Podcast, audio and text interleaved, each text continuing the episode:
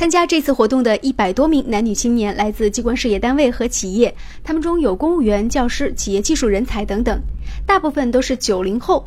九零后的爱情观如何呢？我们也通过他们的爱情宣言来了解一下。我希望找一个志同道合的人，一起幸福的过一辈子。我的爱情宣言是宁缺毋滥。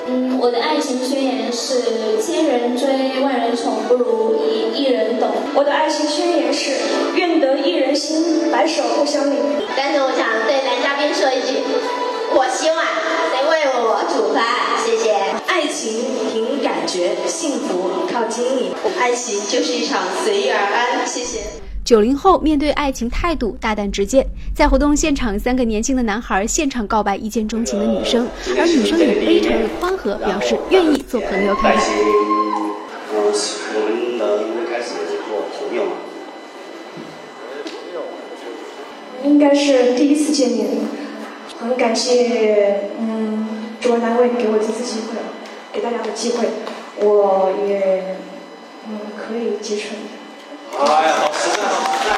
谈到为何举办这样的相亲活动，一家企业的领队告诉记者：“我们的目的就是想把人才留下来。我们的的大学生就是来自五湖四海，你想把他们留下来，他们技术人员啊，因为我们单位现在效益还比较好，还可以留下来。但是以从那个人性关怀来说，起码要把感情留人，对不对？你让他成家了，然后还要在这当地买房子吧？这就是我们为什么这么积极的参加这种活动。在网络上可能。”更喜欢那种 背靠背的交流，而不是面对面的交流。但是那个虚拟的东西还是还是我们我建议的是面对面的交流。对于这样的公司安排，企业的九零后员工并不拒绝这样的联谊，信任度更高，他们也表示愿意体验。就是过来能遇到自己喜欢的就就在一起，没遇到自己喜欢的，我们还是相信缘分。不管在哪儿工作或者是怎么样，呃，成家了的话就能够稳定下来嘛，因为。